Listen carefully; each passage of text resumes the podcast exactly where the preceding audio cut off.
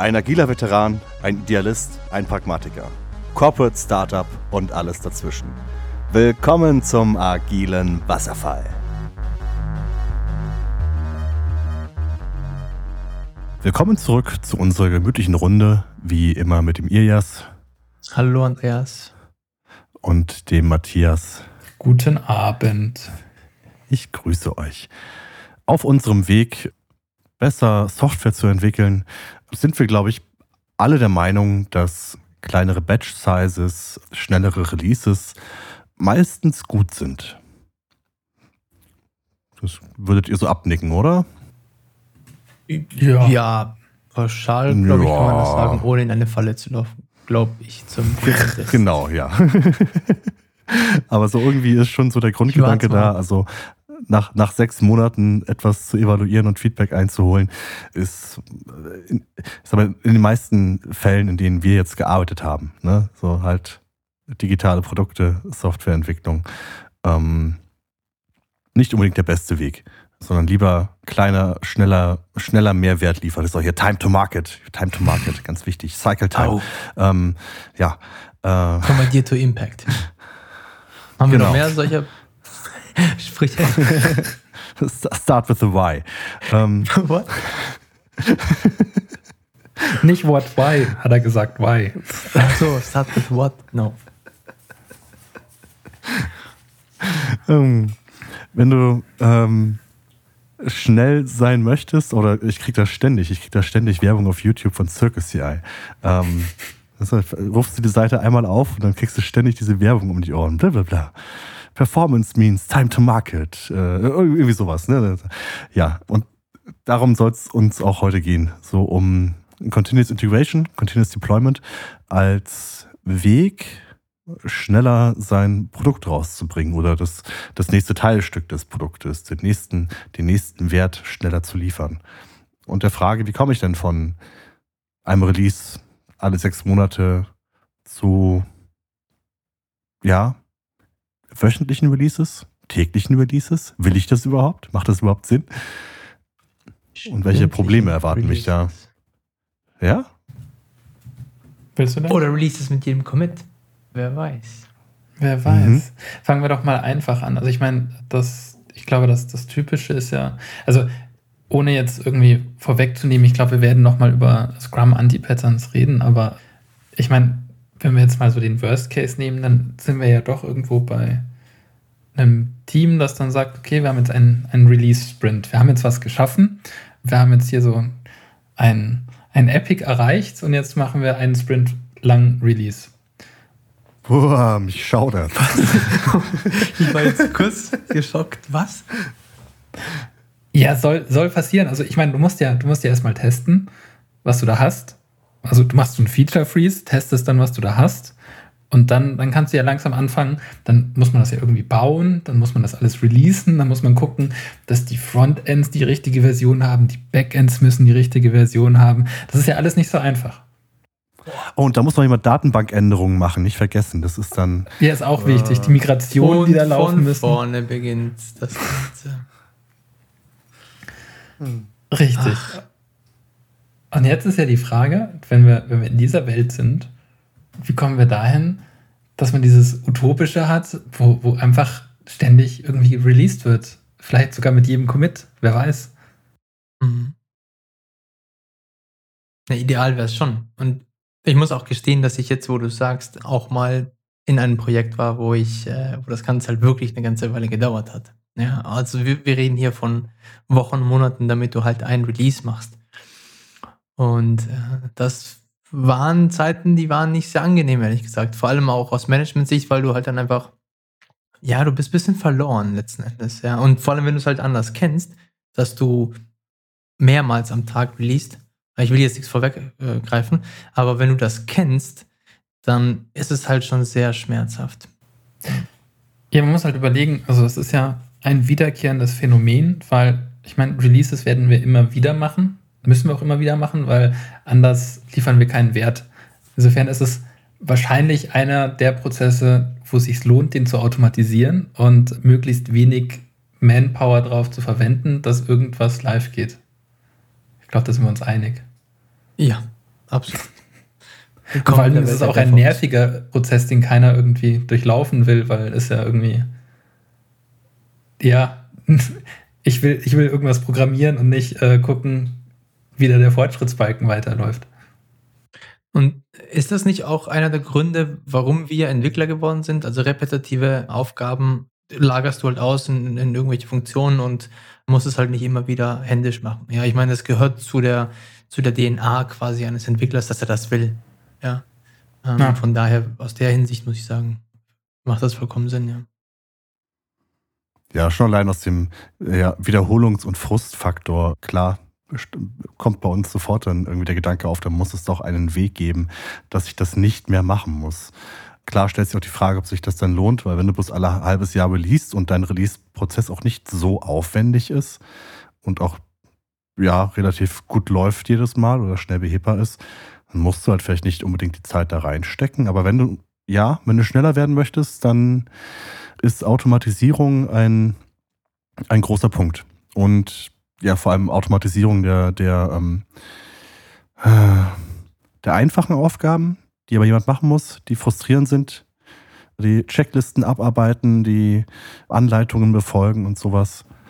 Ihr, ihr redet ja und an der Stelle vor allem über, über Frust, aber dann kommen ja noch andere Sachen dazu. Also so, wir sind alle nur Menschen, wir machen Fehler. Ich meine, wenn ich das einmal automatisiert habe, dann nehme ich eine sehr große Fehlerquelle raus. Und das andere ist ja, selbst wenn das nicht, nicht komplex ist, es, dauert, es kostet trotzdem Zeit. Und auch wenn ich das nur jeden Monat machen muss, ist das trotzdem Zeit, die ich nicht damit verbringe, irgendwie meine Software, mein Produkt besser zu machen, sondern ich, bring, ich verbringe einfach nur Zeit damit, dass andere Leute das benutzen können, was ich gemacht habe. Insofern glaube ich, dass sich Automatisierung selbst, selbst ganz am Anfang direkt auszahlt. Definitiv. Also gerade wenn du mit, mit deiner Erfahrung ja schon weißt, wo sind denn die Felder, wo sich automatisieren lohnt, weil es ganz zu 99,9 Prozent so sein wird, dass wir das häufiger machen.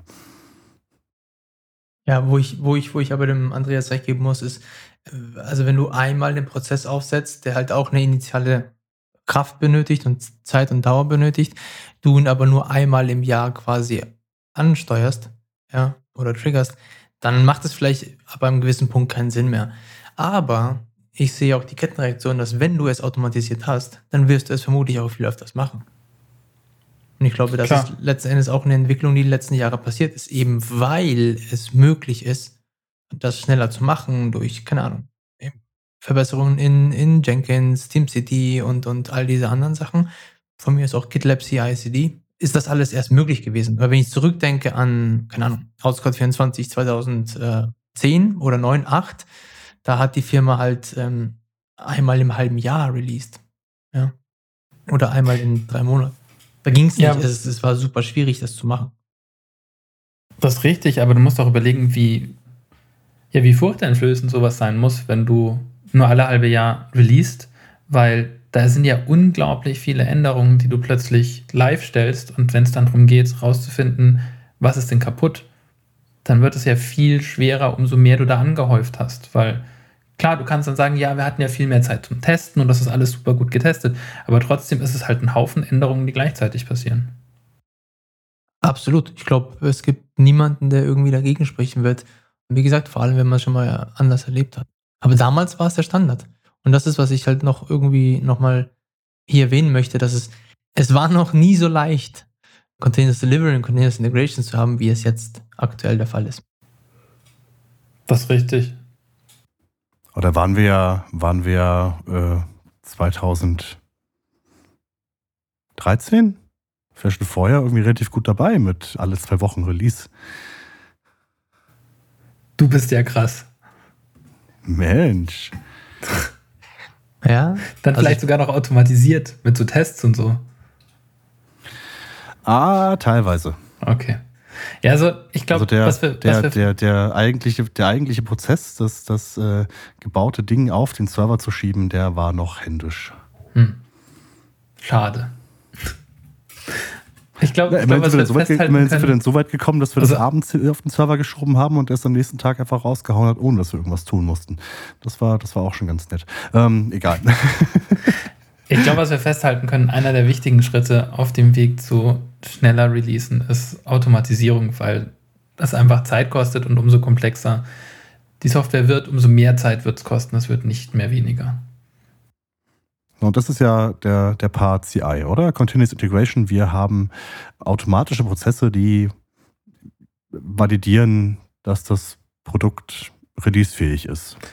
Das sind ja zwei Paar Sachen. Also, ich meine, Continuous Integration, das ist auch nochmal ein schönes Thema, über das man, glaube ich, separat nochmal redet. Ich glaube, wir haben auch schon was geplant dazu. Ich meine, integrieren tun wir ja sowieso die ganze Zeit. Wenn du in einem Team arbeitest und mit irgendeinem Source Control Tool arbeitest, dann integrierst du deinen Code sowieso. Klar ist das nicht, ist das nichts, was dann irgendwie an die Öffentlichkeit geht und ähm, vielleicht ist da auch nicht die Test-Suite dahinter wie, wie sonst. Aber Continuous Integration ist ja nochmal eine andere Geschichte. Weil wenn du, wenn du jetzt von Deployment redest, dann rede ich halt davon, okay, das, was du erzählt hast, ja, man musste das noch händisch auf die Server packen und dann musste man vielleicht noch sein Datenbankskript ausführen. Und dann hat man vielleicht noch neue Infrastruktur gebraucht, die hat man dann erstmal bestellt. Ähm, und das, das willst du ja, und das ist ja auch das Schöne, weil wir jetzt die, inzwischen die Möglichkeiten haben, auch Datenbank-Resources einfach so zu erstellen. Das muss keiner mehr irgendwie ein Formular ausfüllen und sagen, ich brauche noch drei neue Server. Ähm, sondern das funktioniert ja alles relativ seamless. Insofern können wir das ja alles automatisieren. Und das muss ja irgendwo ein Ziel sein. Und ich glaube, das nächste Ding, was halt sehr wichtig ist, ist, wenn ich jetzt das Ganze automatisiert habe, dann muss ich ja irgendwie dafür sorgen, dass ich die Sicherheit habe oder ein gutes Gefühl dabei habe, wenn das einfach alles automatisch passiert. Sprich, ich muss irgendwie Tests dafür schreiben, um sicherzustellen, dass ich nichts kaputt mache. Ja, und je häufiger du das machst und die, also je häufiger du, du den Prozess automatisch laufen lässt und irgendwie auch Feedback bekommst, dass das funktioniert hat, desto mehr Vertrauen gewinnst du natürlich auch darin, dass das funktioniert. Es wird weniger scary und alle werden alle ein bisschen entspannter und müssen nicht jedes halbe Jahr auf extrem hohem Adrenalinniveau etwas releasen. Ich denke auch, dass du Fehler deutlich schneller findest. Also abgesehen von den Tests, mit, wo du natürlich, wenn du eine neue Fehlerquelle entdeckst, einen neuen Test schreiben solltest. Mit den kleineren Intervallen ist es einfacher rauszufinden, wo der Fehler denn entstanden sein könnte. Ja, also was ja wieder der Punkt, wir möchten kleinere Batch-Sizes haben. Ne? Wir möchten weniger, weniger Features auf einen Schlag releasen, einfach um ja, schnelleres Feedback und, und konkretes Feedback ja dann auch in dem Fall zu erhalten. Mhm. Welche Automatismen hast du dann zum Beispiel, wenn du, ja, wenn du es released hast? Was sind da so deine Tests? Was sind da meine Tests? Mhm. Ich glaube, wenn du es released hast, dann sind die Tests ja dann ist es zu spät. Schon passiert. Dann, dann schaust du ja eher die Logs an und schaust, wie, die, wie sich die Metriken an sich verhalten. Keine Ahnung, gibt es irgendwie eine Drop-off, eine höhere Drop-off-Rate von irgendwelchen Usern in irgendwelchen Prozessen. Das ist ja der Klassiker. Also ich war auch in irgendeinem Projekt, wo dann der Data Scientist mit dem CTO zusammensaß und sich gewundert haben, warum in dem Prozess an einer Stelle alle abspringen, weil das letzte Woche noch nicht so war. Und ich stand daneben, habe gesagt, ich habe mich hier gerade registriert und da ist irgendwie ein Third-Party-Service, der nicht mehr funktioniert und ich komme hier nicht weiter. Und dann saßen die da, ah, okay, deswegen fliegen die da alle raus. Okay, dann wissen wir es. Und weißt du, solche, das sind halt die Sachen. Aber da musst du halt auch drauf kommen, aber dann bringt der halt an der Stelle auch nichts zu sagen, oh, warum sind die Daten so komisch? Und dann musst halt dann auch in dein Produkt selber reingucken, um rauszufinden, was das Problem ist. Ja, ich, ich werfe da, werf da ein bisschen äh, den, den, den Begriff Tests und, und Analytics und Monitoring und Alerts irgendwie zusammen. Denn im Optimalfall ist ja das genau dein Test, der dir Feedback darüber gibt, ob sich noch alles in dem Rahmen bewegt, wie es soll. Und wenn du jetzt vorher ähm, definiert hättest, ähm, wir haben eine normale Absprungrate von 20 Prozent und das schießt plötzlich auf 80, dann müsste ja irgendeine Lampe rot werden. Dann wäre es ja dein Test. Deswegen das ist spannend. Ich, ich sehe Tests eher immer so als das automatisierte Software definierte, aber ja, du hast recht. Ähm, du kannst das auch automatisiert, das ist auch definiert. Hast du eine Grenze eingestellt und dann gibt es ein Signal. Ja, ja, richtig. Guter Punkt. Insofern, das ist das, glaube ich, das nächste mit wichtige Thema, dass du irgendeine Art von, von Logging hast und halt Insights in dein Produkt. Und klar, da kommen jetzt wieder alle mit Datensparsamkeit, aber irgendwo musst du ja trotzdem rausfinden, ob noch alles funktioniert. Wenn du richtig gut bist, hast du natürlich deine Applikation auch so gebaut, dass du deine, ähm, also jetzt das, das, was man so unter automatisierten Tests versteht, ne, irgendetwas ruft irgendwelche Schnittstellen auf und, oder macht End-to-End -End irgendwas, dass das auch in Produktion funktioniert, dann bist du natürlich auch nicht schlecht dran, dass du jedes Release, das du da machst, auch nochmal gegenprüfst zu dem, was du schon vorher dachtest, funktioniert. Das ist auch ein sehr guter Punkt, den du da bringst. Natürlich, was, was auch ein Schritt in diese Richtung ist, dass du verschiedene Environments hast. Also ich meine, für uns ist es wahrscheinlich ein No-Brainer, aber trotzdem, glaube ich, gehört das hierher, dass du halt ein, ein Staging-Test-Umgebung hast, in der irgendwie deine Tests laufen, wo man auch vorher mal drauf gucken kann. Ähm, ah, super, endlich mal einen Punkt, wo wir uns nicht einig sind. Geil. Du willst kein Staging-Environment, okay. Ich bin ja, auch, nicht. Ja, ich bin, ich bin auch sehr zwiegespalten, da muss ich sagen. Also okay, Staging. Ja. Warum? Warum? Was ist los?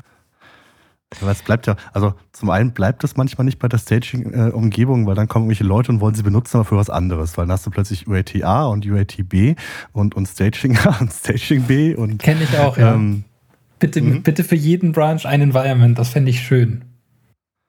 Ja, das ja. ist ja noch viel besser eigentlich. Für mich ist, ist, ist Staging so ein bisschen die, die Haftpflichtversicherung, die du abschließt, ja, und weil du sie dann hast, gehst du ein bisschen, wie nenne ich es denn, unkontrollierter mit deinen Bewegungen um, weil du weißt, dass du halt abgesichert bist. Ja, deswegen bist du da ein bisschen, ja, dann ist mir egal, ob ich das Handy runterwerfe oder was auch immer. So sehe ich das. Also in, in, in dem Projekt, wo ich war und wir hatten kein Staging Environment, waren die Leute aufmerksamer, sie waren vorsichtiger, weil das, was sie gemacht haben, das hat, war direkt produktiv. Es war live. Ja, da, da reden wir sehr viel über Feature Flags und Feature Toggles und sowas. Das ist vermutlich nochmal ein anderes Thema. Aber das geht Hand in Hand. Für mich ist, ist Production beziehungsweise Staging oder ähm, Dev oder äh, welches Environment auch immer nicht optimal. Ich verstehe, warum man es hat. Ich verstehe, warum man es macht. Und ein zweites Thema ist, dass du quasi auch ein bisschen durcheinander kommst. Also wir hatten das auch bei Outcast 24, dass wir echt drüber nachgedacht haben, die ganzen Sachen halt ähm, rauszuschmeißen. Und wir haben es auch gemacht dann, weil du echt teilweise durcheinander gekommen bist. Du hattest Sachen, die liefen auf Dev, ja, und dann auf, äh, keine Ahnung, äh, Staging und dann auf äh, Production und die waren nicht mehr im Sync.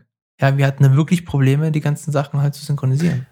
Aber das heißt ja, dass da in dem Prozess irgendwas kaputt war. Da war ja dann was wahrscheinlich nicht definiert. Aber ja, du hast schon nee. recht. Klar, wenn du, wenn du mit Feature-Toggles, und da können wir auch gleich nochmal drauf eingehen, äh, arbeitest und dann Stückchen weiter bist in deinem Release-Prozess, dann kannst du sowas wahrscheinlich auch umgehen. Also klar, wenn du sagst, ich habe so ein, so ein Phased Rollout-System, wo dann erstmal nur ein paar Prozent meiner Nutzer die neue Version bekommen und der Rest bleibt, bleibt auf der alten, dann lasse ich mir das eingehen und dann kann ich auch sagen, okay, vielleicht brauche ich das nicht und meine Tests sind sowieso durchgelaufen und dann schauen wir mal, was die Metriken machen und dann kann man das ja zurückziehen. Aber ich glaube, dass das dann nochmal, also für mich ist das dann nochmal so der, der Schritt obendrauf, wenn ich dann sagen kann, okay, ich kann auch mehrere Va Varianten von, von meiner Applikation im Live-Betrieb haben, weil das ist ja dann doch nochmal komplexer, als zu sagen, okay, äh, hier, ich nehme das, was ich auf Staging habe, idealerweise, und schiebe das jetzt mal in Production, weil ich weiß, dass das funktioniert. Ist es wirklich komplexer oder ist es einfach nur das, was wir gelernt haben? Ich glaube, inzwischen ist es vielleicht nicht mehr komplexer. Es war, also wenn du das richtige Tooling hast, dann ist es nicht mehr komplex. Aber wenn du jetzt sagst, ich habe meine, meinen On-Premise-Monolithen, den ich updaten will, dann ist das, glaube ich, schon kompliziert. Ja, wenn es denn das Tooling nicht zulässt, klar, dann musst du dir irgendwas anderes einfallen lassen. Aber was auf jeden Fall grundsätzlich wichtig ist, ist halt diese Lernkultur oder Fehlerkultur. Ne? Das heißt, dass die Leute auch wirklich Verantwortung übernehmen und sich darauf einlassen, Features einzeln zu releasen und, und diese, diese auszuwerten und auch, ja, dass es okay ist, dass das schief gehen kann. Wenn du so krass bist und sagst, okay, ich mache jetzt direkt Release auf Produktion, dann musst du dich darauf einstellen, dass da sehr viel erstmal am Anfang schief laufen wird. Und dann muss es halt eine Kultur geben, wo die Leute halt zusammenkommen, Root Causes Analysis machen oder, oder Blameless Retrospectives oder sowas. Und ja, gewillt sind, schnell zu lernen und schnell dafür zu sorgen, dass man Fehler bloß einmal macht. Und da gehören halt so Techniken wie Canary Releases, äh, Canary Releases, so Rolling Releases ähm, und, und, und Blue-Green Deployment und was es da alles gibt an Techniken. Ähm, ja, sind halt Möglichkeiten, um Fehler, wenn sie passieren, weil sie werden passieren, den Impact halt gering zu halten. Ah, Amen. ähm, und äh, ich, ich sehe das immer wie so eine, ähm, das ist unglaublich schön, was du gesagt hast, ähm, mit so einer Bombe, die halt aufprallt. Ja, wie groß ist der Blastradius, der äh, Schadensradius, den du, den du mit deinen Änderungen halt machst, ja, wenn etwas schief läuft. Und in diesen, wenn du halt jeden Tag release oder jeden Tag oder jederzeit releasen kannst, dann hältst du den, den Schadensradius gering. Ja. Und das ist halt bei einem sechs Monats Release vermutlich, oder genau, sechs Monats Release halt ganz anders. Und dementsprechend gehen die Menschen dann auch mit diesen Sachen um und das finde ich halt eine schöne Entwicklung. Ja, finde ich, finde ich komplett richtig. Und ich glaube, da ist dann auch der, der nächste Schritt. Wenn du das jetzt noch weiter reduzieren willst, dann gehst du hin und versuchst den Großteil, also deine, deine Applikation in kleine Stücke zu zerteilen, weil du dann plötzlich nicht mehr komplette Applikationen deployen musst, sondern nur noch Einzelfragmente. Sprich, du gehst irgendwo hin zu Microservices oder fängst mal damit an, dein Frontend von deinem Backend zu trennen und die dann unabhängig voneinander laufen zu lassen, was dann schon mal vieles einfacher macht. Jetzt kommen wir in die Welt, die mir gefällt. was ist denn jetzt euer heißer Tipp, um von sechs Monats Releases auf tägliche Releases zu kommen? Ich dachte, wir sind bei Commits angekommen. Oh, oh, genau. Äh, von, von sechs Monate bis zu, äh, ich kann jeden, äh, ich werde, ich release automatisch jeden Commit. Mein persönlicher heißester Tipp ist das Mindset. Also ich glaube, das ist das, ähm, was erstmal vorhanden sein muss. Wenn die Leute nicht verstehen, dass das etwas ist, worauf wir hinzielen sollten, dann wird das auch sehr schwer umzusetzen sein. Und die Leute, man muss es erstmal verstehen. Und ich, ich glaube, dass es inzwischen heutzutage halt wirklich der Standard ist, dass die Leute dieses Mindset haben, aber das hat viele Jahre gekostet. Und aus, aus technischer Sicht, glaube ich, ist das, was, was gerade eben erwähnt wurde mit Microservices, schon ein sehr starker Schritt dahin. Also den Monolithen aufbrechen und schauen, dass man quasi äh, einzelne Teams, einzelne Bereiche der App autonomer macht oder beziehungsweise halt nicht an einem ganz großen Teil angekettet hat. Ich glaube, da gibt es wenig hinzuzufügen. Klar, das Mindset muss stimmen, die Bereitschaft muss da sein, es muss vor allen Dingen auch die Bereitschaft zu lernen da sein. Und ich glaube, wenn man sich dann entlanghangelt und das Ganze Schritt für Schritt nimmt um, und dabei lernt, ist das, glaube ich, der richtige Weg. Ja, genau. Sehe ich. Sehe ich auch so. Einfach mal anfangen. Ne? Wir sind uns einig. Was? Was wir, was wir jetzt nicht geklärt haben, und wir, wir haben fast keine Zeit mehr, ist, müssen wir wirklich jeden Commit releasen? Uh. Oder wie oft muss ich denn überhaupt releasen? Ja, wenn du keine Staging-Umgebung hast, wie willst du denn sonst sicherstellen, dass dein Commit Wert liefert? Musst du ihn ja releasen. Muss jeder Commit Wert liefern? Nein, muss er nicht. Er sollte zumindest nichts kaputt machen.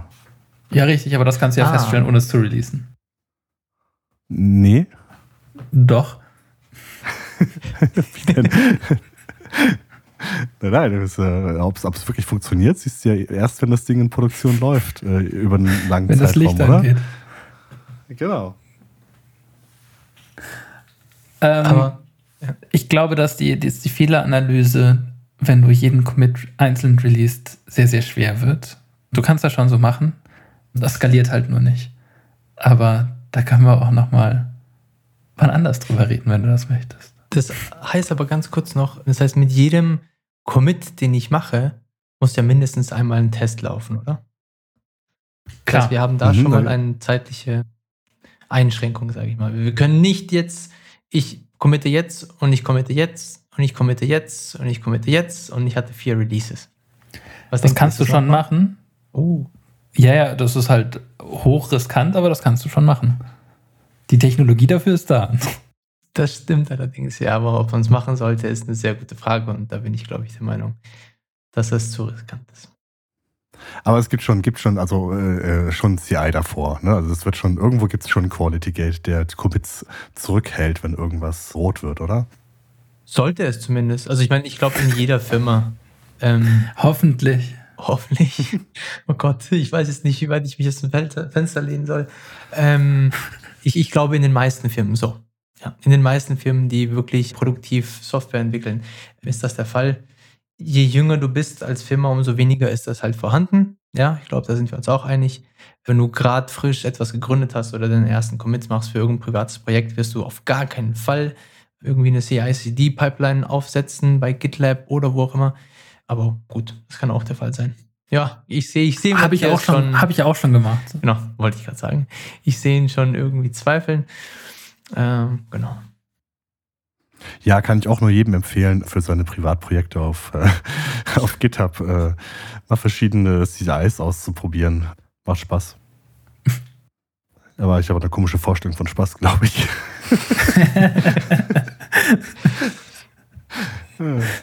Aber hey, wenn es anderen Leuten nicht Spaß macht, dann können sie dich ja fragen. Dir macht es ja anscheinend Spaß. Genau, genau. Aber ähm, ich glaube. Obwohl du doch jetzt bist doch der, der Experte für, für äh, Kubernetes und DevOps und äh, Google, Google Cloud und so. Nee. Er schüttelt nicht. den Kopf. Nee.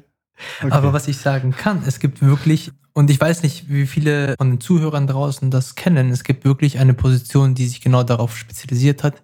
Ja, das ist der DevOps. Der ist vor einigen Jahren entstanden, der DevOps beziehungsweise heutzutage heißt es SRE, Site Reliability Engineer, entstanden von Google. Ähm, oder da. Ähm. Nicht ganz dasselbe, aber ja. Ähm. Ja, du machst da auch ein Fass ja. auf, ne? Weil da gibt es halt Leute, ja, ja, da also gibt's halt Leute, die sagen, die verbrennen dich halt jetzt, glaube ich. Der Titel, ne? Und andere, die sagen, äh, DevOps ist eine Kultur. Ich bin ich wäre sehr froh über jeden Kommentar, ehrlich gesagt, auf, auf LinkedIn, auf wo auch immer wir unsere Podcasts haben. Und wir sind auch bereit, Leute einzuladen. also. Wie man in vergangenen Folgen gesehen hat. Ähm, dann, ja, hat mich, hat mich wieder gefreut, mit euch zu reden. War ein nettes Thema. Und ähm, ja, ich wünsche euch noch einen schönen Abend. Bis zum nächsten Mal. Ciao, ciao. Ciao. Ciao.